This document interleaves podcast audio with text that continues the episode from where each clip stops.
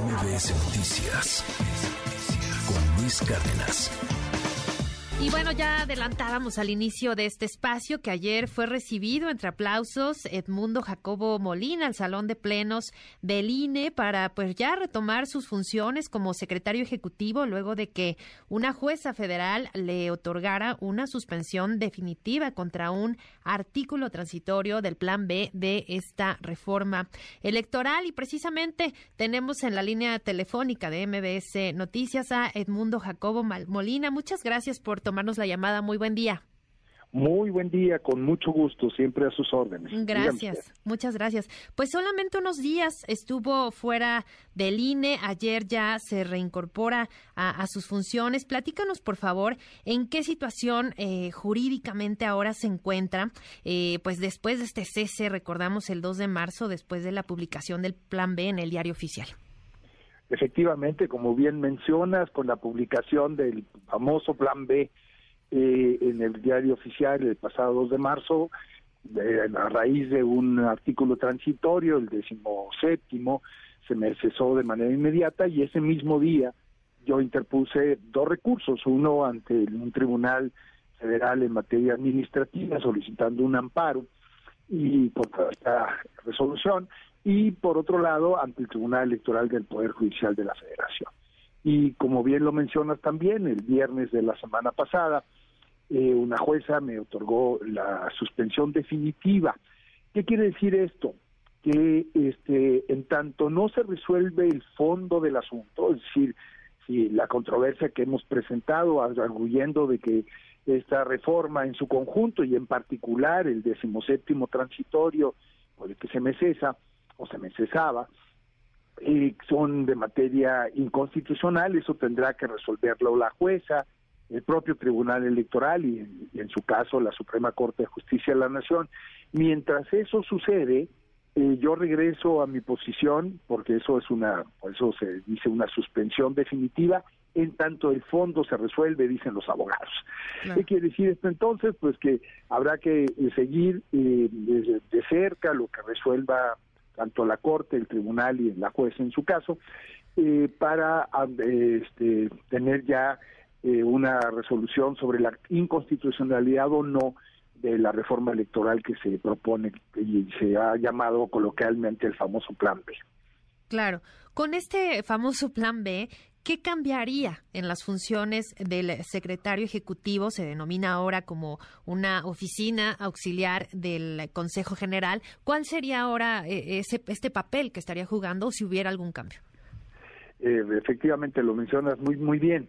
Eh, antes de esta reforma, la Secretaría Ejecutiva tenía, y, y esto emana de la propia Constitución, que es lo que estamos alegando para que la Corte este, considere en su análisis y en sus resoluciones, porque las funciones del secretario vienen desde la misma Constitución, cosa que no se reformó. Recordemos que si hablamos de un plan B es que hubo un plan A. El plan A original que se intentó el año pasado era reformar la Constitución en materia político-electoral y no se obtuvo la mayoría calificada que se requería en el Congreso de la Unión para hacer esta, esta reforma constitucional. Entonces acudieron a un plan B, que es la pretensión de reformar la Constitución ilegalmente a través de la reforma a leyes. Y es lo que queremos hacer valer ante la Suprema Corte. Ahora, directamente en tu pregunta, eh, eh, la anterior ley electoral, eh, además de lo que señala la Constitución, le da muchas atribuciones a la Secretaría Ejecutiva, pero fundamentalmente lo que tiene que ver con la coordinación de la operación de toda la institución. es decir, la, la coordinación de todas las direcciones ejecutivas de la institución y además de los centros de operación que tiene el INE en todo el país, 32 juntas locales, una por cada estado, eh, y 300 juntas distritales, una por cada distrito en que se divide la geografía electoral del país. Es decir, la, la operación de este conjunto de oficinas fundamentalmente eh, recaía, según la ley anterior, en la Secretaría Ejecutiva. Además, la Secretaría Ejecutiva era eh, este, el secretario del Consejo, secretario de la Junta General Ejecutiva, que es la instancia de administración o era la instancia de administración de la institución, la representación legal y además eh, eh, se convirtió después de la reforma del 14, la Secretaría Ejecutiva, también en una notaría pública para hacer un símil al que hace lo que se llama la oficialía electoral. Con la reforma del Plan B, lo que se hace, como bien lo mencionabas, es de eh, la Secretaría un, órgano auxiliar del Consejo. Esto no está totalmente claro en el texto de la, de la reforma que se aprobó el 2 de marzo.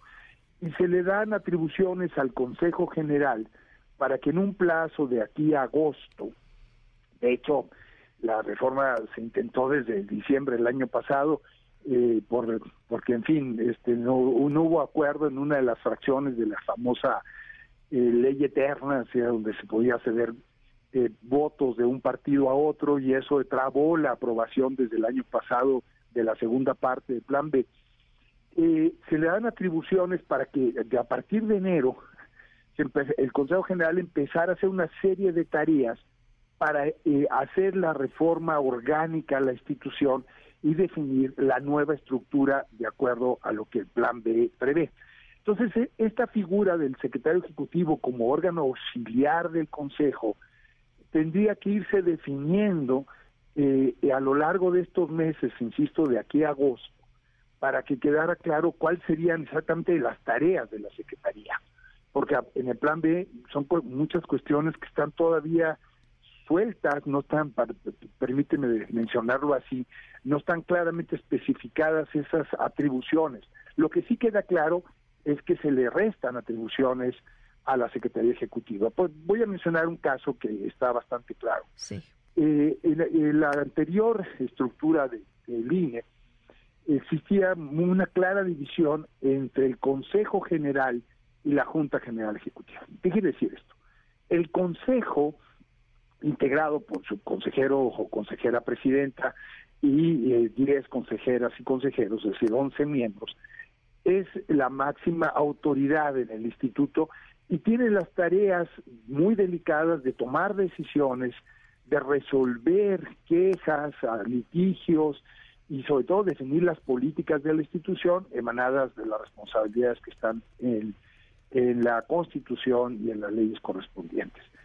Y separaba la anterior ley esa tarea tan delicada de lo que es propiamente la operación y la administración de la institución, que recaía en la Junta General Ejecutiva, presidida también por el consejero presidente, el secretario ejecutivo y los directores. Pero separaba con mucha claridad las tareas administrativas de la dirección del instituto en términos de sus políticas generales, como sucede, por cierto, prácticamente en toda organización pública y privada que tiene sus consejos de administración y, propiamente la, el, el, equipo que opera la institución. Esto era una, desde mi punto de vista, una estructura, una arquitectura muy virtuosa, porque separa a quien toma las decisiones de la operación. Y esto permite a quien está en el Consejo pues no, no solamente tomar decisiones, sino supervisar con la distancia suficiente que todas aquellas decisiones que se tomaron se cumplan cabalmente.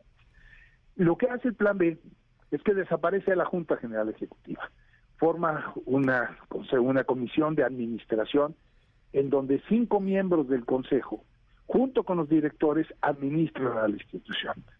¿Qué sucede con esto? Hace entonces a los consejeros que tienen las tareas de supervisión y evaluación, los hace juez y parte, los mete en la administración y creo que esto eh, expone mucho a los miembros del Consejo y le resta la distancia que se requiere a quien toma las decisiones y, y quien vigila, supervisa y evalúa la operación.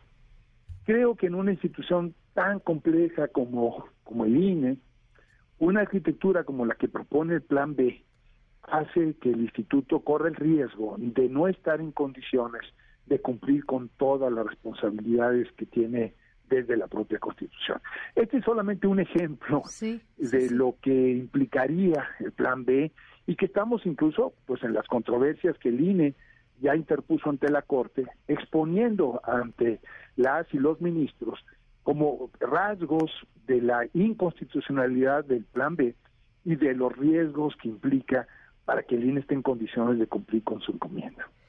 Así es, y pues viene seguramente un largo, largo litigio, pero permítame regresar un par de semanas a lo que vimos justamente en la concentración de en defensa del INE este 26 de febrero, pues esta, esta magna, magna concentración, y pues esta movilización social considera ya tenido influencia, pues en primera instancia en esta suspensión definitiva que le otorga la jueza, pero pues también lo que viene, ¿no? Ahora eh, la pelota prácticamente está en la cancha de, de la Suprema Corte y, pues, eh, ¿qué esperaríamos de, esta, pues sí, presión social que se ejerció y también un poco en contraste y, en contrapeso a lo que, pues prácticamente todas las mañanas eh, eh, desde Palacio Nacional el presidente, pues dice sobre la reforma electoral, sobre el PAN B, pero también sobre todo sobre su presencia específicamente desde hace ya 15 años desde la, en la Secretaría General de, del INE.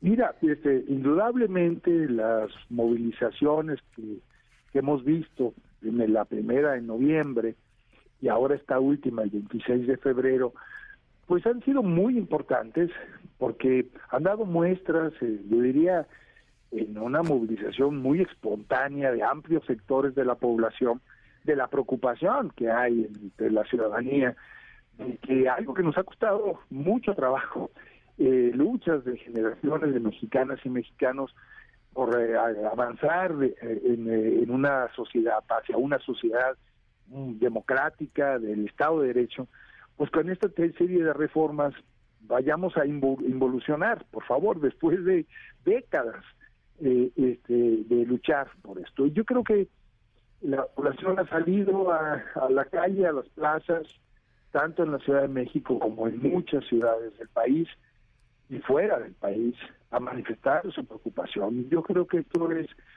pues un síntoma de una preocupación legítima que está de, por medio. Y este yo creo que ha, tenido algún efecto de manera importante para que quienes son representantes de diferentes fuerzas políticas en el Congreso de la Unión pues pongan atención sobre lo que se pretende como una reforma de, de esta naturaleza. Ahora bien, Vivimos virtuosamente en un país que en su arquitectura política pues tiene una división de poderes, hay un poder ejecutivo, un legislativo y un judicial.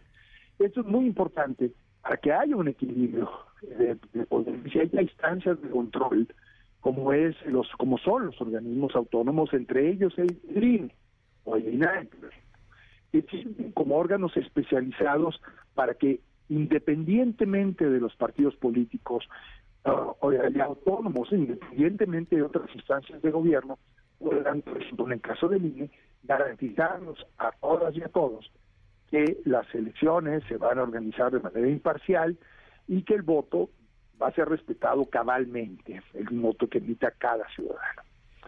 Eh, es el momento, por lo tanto, en esta controversia en que estamos, en darle el espacio, el tiempo y la confianza al Poder Judicial para que analice el caso y resuelva en definitiva. Porque está quien promovió, es el Poder Legislativo, y aprobó una reforma, y estamos eh, los órganos autónomos, en este caso el INE, controvirtiendo eso y diciendo no estamos de acuerdo porque pensamos que esa reforma legal pues contraviene la Constitución. Y también muchas organizaciones de la sociedad civil, ciudadanas y ciudadanos en lo particular, partidos políticos, también están haciendo ver sus argumentos ante la Corte. Y es el momento de la Corte, es el momento del Poder Judicial, para que entonces, con la vista sí de la ciudadanía, pero con eh, la, el tiempo que ellos requieran para hacer las leyes correspondientes, digan la última palabra sobre quién tiene la razón respecto a una reforma de esta naturaleza. Este diseño pues, es virtuoso, afortunadamente, evita que uno de los poderes de la Unión se sobreponga a otros. Creo que y yo tengo toda la confianza en que la Corte hará un excelente trabajo y emitirá una opinión y esta debe ser respetada cabalmente. Así es, y bueno, también hay que, hay que recordar, nos mencionaba al inicio de la entrevista que pues presenta estas dos, en dos instancias, digamos, eh, ante pues la parte civil, ya con la jueza y esta suspensión que se le otorga de, definitiva, pero también en el tribunal. Y creo que también es una parte fundamental pues en todo este andamiaje electoral y pues lo que veremos de, de cara al 2024, ¿no? Y esta responsabilidad también tan importante que recae en el, en el tribunal efectivamente, y pones una fecha fundamental, lo que está en juego en toda esta discusión claro. es con qué reglas vamos a ir a las elecciones del 24. Están de una importancia fundamental, se renueva la presidencia de la República, todo el Congreso de la Unión, la Cámara de Diputados, la Cámara de Senadores, todos los estados de la República van a tener algún tipo de elección, desde cambios de gobernadores, congresos locales, municipios, etcétera. Se trata de una elección de gran envergadura. Por ejemplo, eh, en el 21 el padrón electoral fue de 89.5 millones de electores. Ahora eh, calculamos nosotros que para el 24 esta cifra va a ser superior a los 96 millones de electoras y electores. Es decir, estamos frente a un horizonte de renovación de la representación pública y las instancias de gobierno muy importante. Y esta discusión no es en abstracto, es porque lo que está en juego aquí son con qué reglas vamos a organizar esa elección. Y el plan B modifica de manera radical las reglas en un momento muy inoportuno, porque el proceso del 24 empieza este año. Sí. O sea, eh, el, anterior ley empezaba en septiembre, o sea, estamos a, a unos meses, se ve lejos, no, está muy cerca. Sí, sí, porque organizar en una elección implica mucho tiempo de planeación, de preparación, de logística, de conocimiento del territorio, este, y estamos con los tiempos encima. Y más que adelantados. Cambiar, las reglas ahorita, la verdad, es otro de los temas que nos preocupa de manera muy importante. Así es, pues vamos a seguir muy, muy de cerca, muy atentos a, todo esto que, que, viene, tiempos sin duda interesantísimos, eh, lo que veremos de aquí a septiembre, pues ya el arranque del proceso también y, bueno, pues de manera paralela a lo que ocurra en la Suprema Corte y, pues también en el INE es muy importante esta, esta elección que se dará, bueno, la, la hora, el proceso en la Cámara de Diputados, pues de los nuevos consejeros, o sea, híjole, un montón de vertientes y de, y de cuestiones que estarán muy en juego este año y pues por supuesto en el 2024. Y por lo pronto le agradezco muchísimo que, nos haya tomado la, llamada. Con muchísimo gusto siempre. La verdad, eh, gracias por el espacio y a tus órdenes. MBS Noticias con Luis Cárdenas.